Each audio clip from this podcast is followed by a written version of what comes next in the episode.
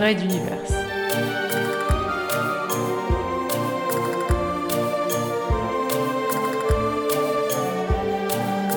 Spécial 27 sur 24 2015.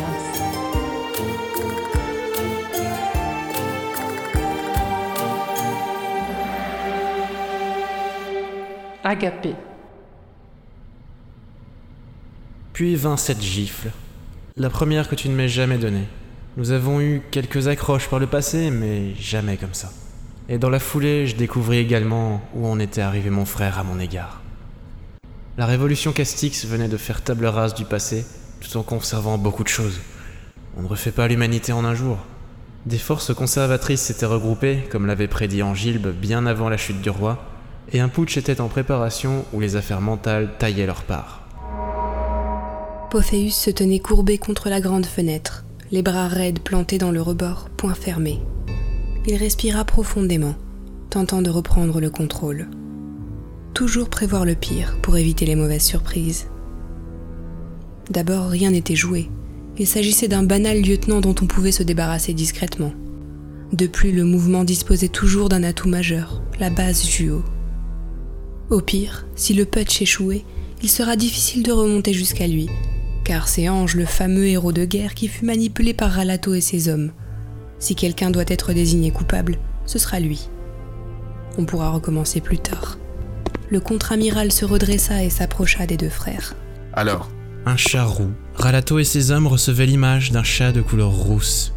Et ils se baladaient également dans les cauchemars éveillés du lieutenant lors de l'affaire de la forteresse King Castix. Certes, un peu trop actif pour un écho de souvenir, mais pas assez pour éveiller mon attention. Répondit Fabio. Vif comme l'éclair, Pophéus gifla violemment le jeune homme qui tomba en arrière sous la violence de l'impact. Puis, l'ignorant, il se dirigea vers la porte. Ralato fit quelques pas dans sa direction, ne sachant où allait sa priorité. Le contre-amiral ou son frère Fabio, au sol, le regarda s'éloigner à son tour, de la haine souillant les yeux de sa dernière famille. Je me souviens avoir été plus que choqué. Le mot anéanti me vient à l'esprit quand je me remémore cet instant toujours aussi douloureux. Par terre, la joue cuisante de ta colère, j'avais l'impression d'avoir été rejeté par tous ceux que j'aimais. Non, pas tous, car eux étaient toujours là. Ils apparurent quelques secondes plus tard, leur douce lueur m'évitant l'effondrement. Et un nom jaillit de mon esprit, comme un cri, un appel, feel good. Encore et toujours, il revenait depuis maintenant tant de mois. Mes petits amis tournaient, formaient une sorte de lent tourbillon dont j'étais le centre. Quelque chose allait bientôt se passer et ils me prévenaient.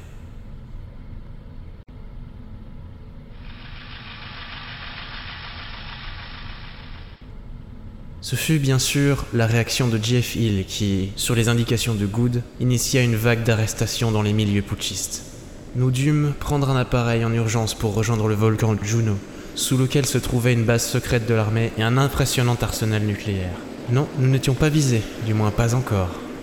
Mais tu voulais être là-bas pour la reconquête. À peine le pied posé sur la plateforme d'atterrissage de la base, on t'apporta une note urgente. Ange avait déraillé, il venait d'enlever sa sœur et arriver en orthoptère ici, poursuivi par Philgood, Jeff Hill et sans doute toute l'armée rebelle. Angilbe. Nous étions arrivés à notre fin. Nous l'ignorions encore.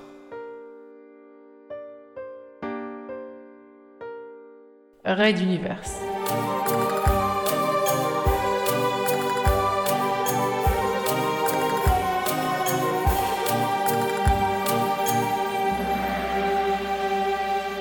À suivre.